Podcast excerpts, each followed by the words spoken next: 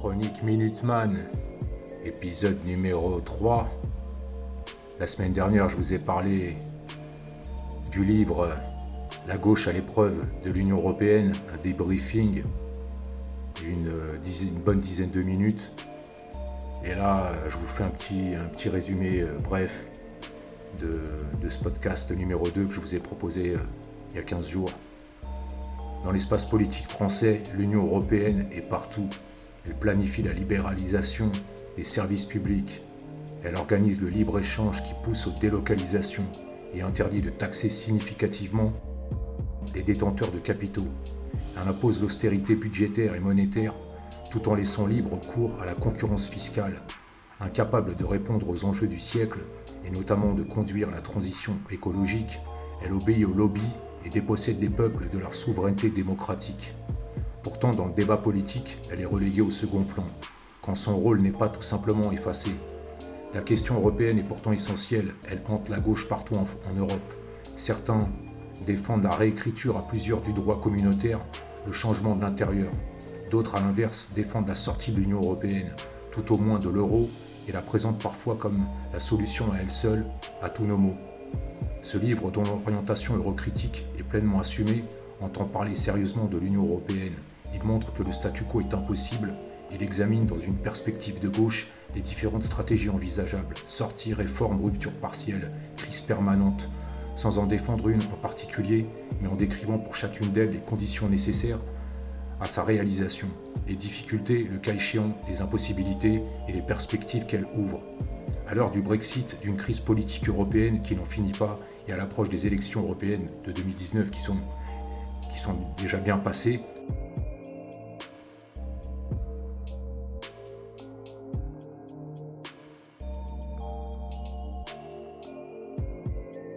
livre à vous procurer, très très très intéressant. Donc euh, même si vous êtes euh, à partisan, à politique, transpartisan, tout ce que vous voulez, il n'y a pas de souci je pense qu'il y, a pas mal de choses à savoir sur ce livre. Et donc aujourd'hui, je vous présente un autre livre qui s'appelle Stop Autant, écrit par Hervé Hanoun et Peter Ditus. Stop Autant, donc un, ouvrage qui est sorti juste un petit peu avant les, élections européennes. Un, livre, euh, tout simplement, c'était les enjeux de l'élection européenne euh, du 26 mai 2019, comment stopper la marche de l'OTAN vers la guerre en Europe. beaucoup moins de points que le livre précédent que je vous ai présenté la semaine dernière. Et là, euh, il y aura, on va dire, une bonne dizaine de points. Donc le premier point, c'est euh, une réalité. L'Union européenne égale OTAN égale subordination militaire et stratégique aux États-Unis. Voilà, premier point très important. Ensuite, on va passer euh, au deuxième point.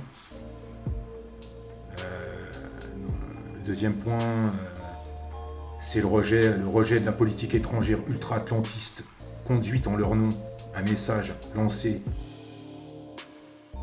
Il doit être exigé d'être consulté par un référendum sur la participation ou non de la France au commandement militaire intégré de l'OTAN, imposé par effraction en 2008.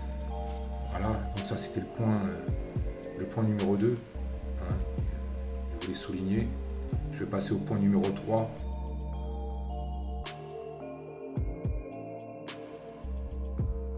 Point numéro 3. En cas de refus persistant de l'exécutif de consulter le peuple français sur une question vitale pour lui, l'alternative serait de faire du référendum sur la sortie de la France de l'OTAN le premier cas d'application du référendum d'initiative citoyenne, le RIC, demandé par le mouvement des Gilets jaunes. Je passe au quatrième point. Il est clair que la sortie de l'OTAN devrait être la première question à traiter pour le peuple français. La sortie de la France de l'OTAN devrait être le premier cas d'application du futur référendum d'initiative citoyenne, RIC. Le gouvernement cherchera probablement à exclure la politique étrangère et de défense et donc la participation à l'OTAN du champ d'application du RIC. Les Français vont donc devoir se mobiliser pour exiger le référendum dont M. Sarkozy les a privés sur l'OTAN en 2008. La, première priorité pour les Français est de vivre en paix. Il leur faut d'abord lever l'hypothèque de la guerre qui à leur insu les menace, pour pouvoir ensuite faire aboutir leurs revendications légitimes pour un pouvoir d'achat décent et plus de justice fiscale et sociale.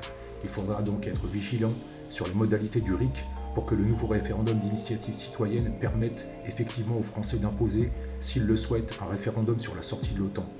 le groupe de pression ultra-atlantiste en France fera tout pour empêcher le référendum démocratique sur l'OTAN. Et ça, ça, je peux vous le répéter, ce point-là. Hein, je crois que c'est le cinquième ou, euh, cinquième ou sixième point très important. Le groupe de pression ultra-atlantiste en France fera tout pour empêcher le référendum démocratique sur l'OTAN. Point suivant. On ne peut soutenir la vision stratégique du président Macron pour une armée européenne indépendante que si, et seulement si la condition logique de la sortie de l'OTAN des 22 États de l'Union européenne qui en sont membres est préalablement remplie. Voilà, point suivant. Redéployer pour le bien commun une partie des 1000 milliards de dollars de dépenses militaires annuelles de l'OTAN. Hein, je répète, redéployer pour le bien commun une partie des 1000 milliards de dollars de dépenses militaires annuelles de l'OTAN. La campagne des élections européennes doit permettre aux citoyens des 28 pays de l'Union de dénoncer l'extravagant scandale le refus des pays du G7 de redéployer une partie des 1000 milliards de dollars de dépenses militaires annuelles de l'OTAN au profit des grandes causes civiles de l'humanité, lutte contre les épidémies, la malnutrition, la pénurie d'eau, le réchauffement climatique. Enfin, voilà, c'est le point, le point euh, névralgique. Donc, euh, on passe au point suivant. On a fait pas mal de points là, je crois qu'on n'est pas loin de la dizaine de points. Je crois qu'on les a tous passés d'ailleurs. Euh, non, il reste, il reste deux points, donc on était dans la douzaine de points. Donc, avant-dernier point, l'alignement actuel de la France sur l'OTAN par sa participation au commandement militaire intégré sous la direction américaine est une impasse stratégique pour un pays à vocation universelle comme la France. Ce pays a aujourd'hui un rôle historique à jouer pour stopper la marche vers la guerre en Europe engagée par l'OTAN sous la direction américaine. Le peuple français peut seul, par un référendum sur la sortie de la France de l'OTAN, imposer ce changement stratégique pour la paix. Pour y parvenir, il lui faudra une force colossale pour résister à la formidable pression qu'exercera le lobby ultra-atlantiste afin de maintenir l'étau de l'OTAN. Et pour finir, dernier point, la sortie de la France de l'OTAN aura un immense impact en faisant émerger un monde multipolaire propice à la paix universelle. Je répète, la sortie de la France de l'OTAN aura un immense impact en faisant émerger un monde multipolaire propice à la paix universelle. Douzième et dernier point, je, crois, deuxième point, que je, me sens obligé de répéter parce que voilà, c'est très très important. Donc euh, voilà, c'était pour conclure ce livre, euh, Stop Autant, sorti par Hervé Hanoun et Peter Ditus. Donc euh, Stop Autant, un ouvrage qui est sorti bah, très récemment, en 2019, juste un petit peu avant les élections européenne de mai 2019, euh, un livre euh, qui se lit euh, comme des bons pains au chocolat qu'on dévore, avec quatre parties dans ce livre. Donc je peux, je peux vous les citer avant la conclusion. Première partie, c'est de la France indépendante à la France alignée. Deuxième partie, l'Europe subordonnée à l'OTAN, de l'Europe de la paix à l'Europe de la guerre. Troisième partie, le chaudron nucléaire de l'OTAN, le débat interdit. Quatrième partie, faire de l'élection européenne de 2019 un référendum pour la sortie de l'OTAN et pour la paix. Et enfin la conclusion. Donc euh, très très très très bon ouvrage à vous procurer. Il y a pas mal de choses à savoir. Donc voilà, c'était la, la conclusion de cet épisode numéro 3. Chronique Militman, stop OTAN.